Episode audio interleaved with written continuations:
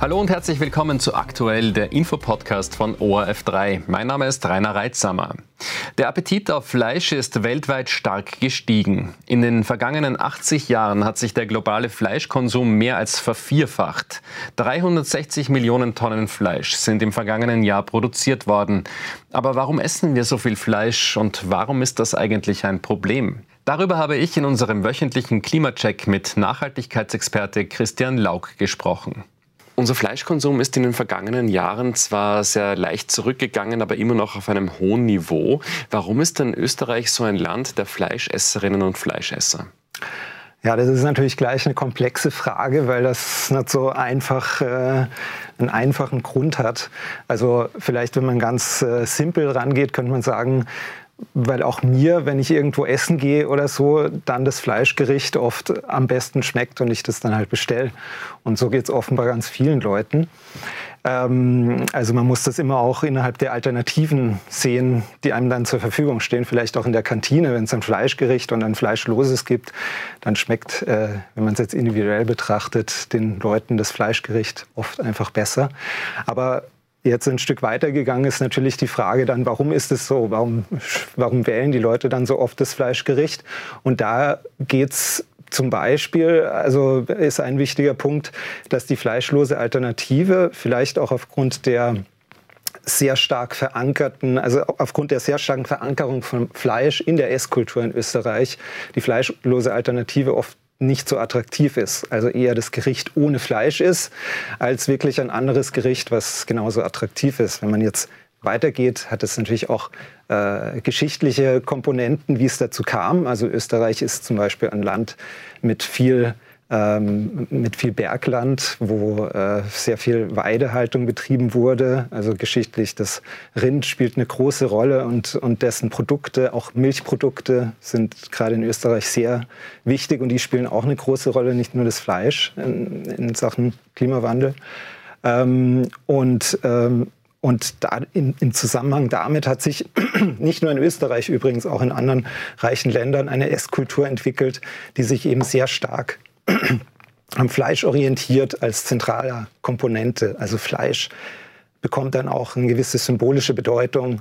Fleisch ist eigentlich ein Zeichen von Reichtum geworden, eine Zeit lang. Und Fleisch musste man sich leisten können. Und das hat sich eigentlich fortgesetzt bis in die heutigen Tage. Das Fleisch eigentlich steht für ein, ein, ein, ein Essen, ein gutes Essen, was, sich eben, was eben auch für, für Reichtum steht. Äh, ja. Weil Sie schon angesprochen haben, dass es oft nicht so viele Alternativen gibt. Zumindest im Supermarkt hat sich das aber geändert. Da gibt es ganz viele Fleischersatzprodukte. Was ist bei denen das Problem? Schmecken die nicht gleich gut für Fleischesser oder sind die zu teuer? Woran liegt es, dass die anscheinend nicht so beliebt sind? Also ich meine, ich glaube, der Anteil nimmt da durchaus zu. Also die werden beliebter und ich denke, so eine Änderung ähm, der Esskultur, das dauert auch. Also ich bin da jetzt gar nicht so pessimistisch. Man muss das wahrscheinlich sicher in Jahrzehnten betrachten, dass sich da vielleicht was ändert bis äh, ja, also bis in ein paar Jahrzehnten oder so. Also das heißt, ich, der Anteil dessen nimmt schon durchaus zu, aber ich glaube schon, dass viele sagen würden, die Fleischersatzprodukte schmecken nicht, also ein richtiger Fleischesser oder Wurstesser äh, das habe ich auch gehört, zum Beispiel von meinem Schwiegervater, der sagt, na, das, das schmeckt überhaupt nicht so wie, wie Wurst oder Fleisch. Ob das dann immer genau, ob das dann so ist oder ob man gleich das ablehnt, das, bevor man es äh, bevor wirklich probiert, äh, das sei mal dahingestellt. Aber, aber ich glaube, es, es dauert einfach, ähm, bis sich sowas auch durchsetzt. Es ist auch eine Generationenfrage. Also ich glaube, die jüngere Generation, da gibt es schon einen viel größeren Anteil an Leuten, die sich mit weniger Fleisch, weniger Wurst oder vegetarisch oder sogar vegan ernähren. Lassen Sie uns gleich noch genauer darüber sprechen, wie sich der Fleischkonsum über die kommenden Generationen hin verändern könnte. Vorher möchte ich gerne wissen, warum wir das eigentlich überhaupt problematisieren. Klar, zu viel Fleisch essen kann ungesund sein, aber warum wirkt sich Fleischkonsum auch auf das Klima aus? Ja, also ein Großteil der, der Treibhausgasemissionen ist äh, verbunden mit der Tierhaltung, der ganz große Teil. Und äh, wenn ich weniger Fleisch konsumiere, weniger Wurst, auch übrigens weniger Milchprodukte, die werden oft so vergessen, aber Milchprodukte haben zum Beispiel äh, teilweise sogar eine schlechtere Klimabilanz als Schweine- und Geflügelfleisch. Ähm, und die, die Tierhaltung ist sehr stark mit Treibhausgasemissionen verbunden, äh, insbesondere, ähm, insbesondere die Haltung von Rindern. Also Rinder stoßen Methan aus, CH4, durch, durch ihr Verdauungssystem. Und, ähm, und das trägt sehr stark zum Klimawandel bei. Also wer sich, wer sich weniger, wer seine Ernährung umstellt oder wenn, ich würde es eher gesamtgesellschaftlich betrachten, also wenn die Gesellschaft dahin kommt, dass weniger Fleisch gegessen wird, äh, weniger Milchprodukte auch gegessen werden, dann würde das einen erheblichen Beitrag potenziell leisten zur Reduktion der Treibhausgasemissionen. Es gibt ja mittlerweile schon erste Experimente damit, das Fleisch im Labor zu züchten. Könnte das die Zukunft sein, dass wir, jetzt irgendwie ein bisschen salopp gesagt, uns in Zukunft das Fleisch aus dem 3D-Drucker ausdrucken?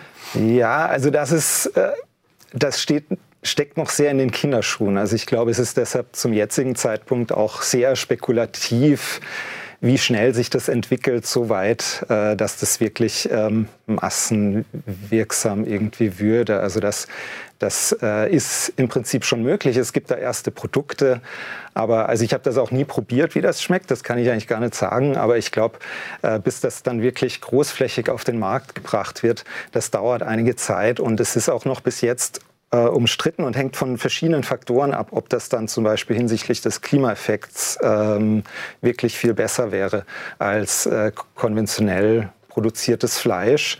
Da kommt es zum Beispiel also auch diese, dieses Laborfleisch, nennt man es zum Beispiel, oder In-vitro-Fleisch oder Kulturfleisch. Ähm, das verbraucht ja in der Produktion auch Energie. Es braucht viel weniger Fläche, das auf jeden Fall, weil es eher eigentlich in einer Art Fabrik produziert wird.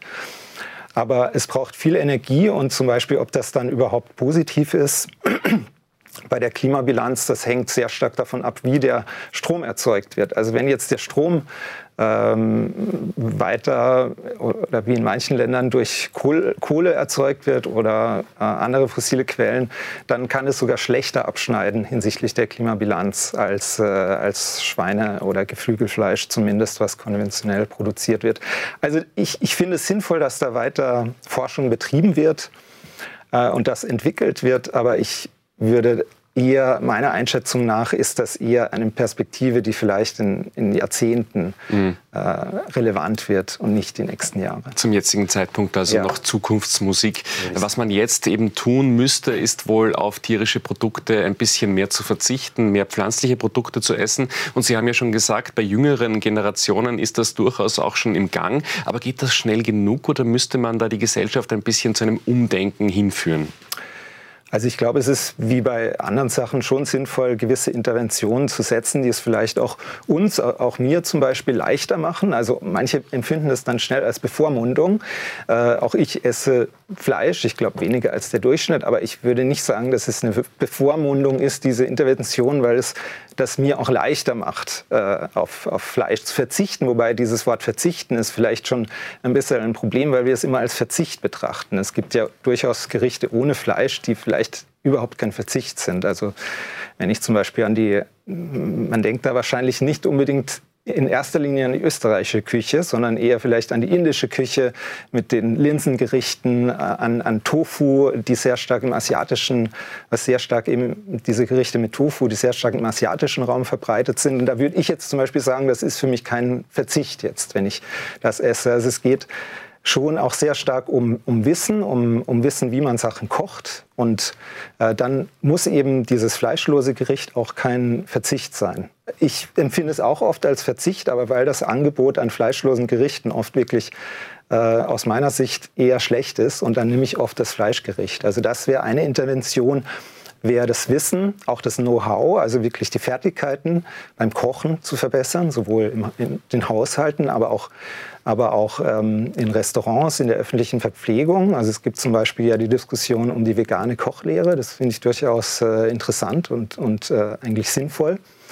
Auch in der Kochlehre generell ist es wahrscheinlich äh, sinnvoll, das stärker zu verankern. Wie kocht man wirklich gut ohne Fleisch? Was gibt es da für Möglichkeiten? Auch nicht unbedingt nur mit österreichischer Küche, weil es gibt, wenn man, wenn man das global betrachtet, weltweit schaut, dann kann man da, gerade da auch von anderen Kulturen sehr stark lernen, wo einfach fleischlose Gerichte, gute fleischlose Gerichte da sind. Und äh, das ist, glaube ich, ein, eine wichtige Intervention wäre das zum Beispiel. Also die Fähigkeiten und Fertigkeiten zum fleischlosen äh, oder fleischarmen Kochen vielleicht auch zu verbessern. Dann vielleicht noch ganz, äh, ganz schnell zum Schluss als konkrete Orientierungshilfe. Wie oft Fleisch essen pro Woche wäre okay? Ja, also ich glaube, so objektiv kann man das nicht sagen. Also das hängt von Bewertungen auch ab, was man für realistisch vielleicht hält, für machbar. Das muss jeder für sich selber auch ähm, entscheiden, ein Stück weit. Also ich glaube, eine vegane Ernährung ist sehr gut. Also eine vegane Ernährung ist ohne Zweifel vom, vom, äh, vom Klimaeffekt her eigentlich das, das Beste. Aber auch ich äh, ernähre mich nicht vegan und ich könnte es mir jetzt auch nicht vorstellen, in, in äh, naher Zukunft zumindest mich vegan zu ernähren. Also äh, ich könnte mir vorstellen, dass es schon möglich wäre, als längerfristige Perspektive, dass der Fleischkonsum vielleicht auf die Hälfte zurückgeht oder so.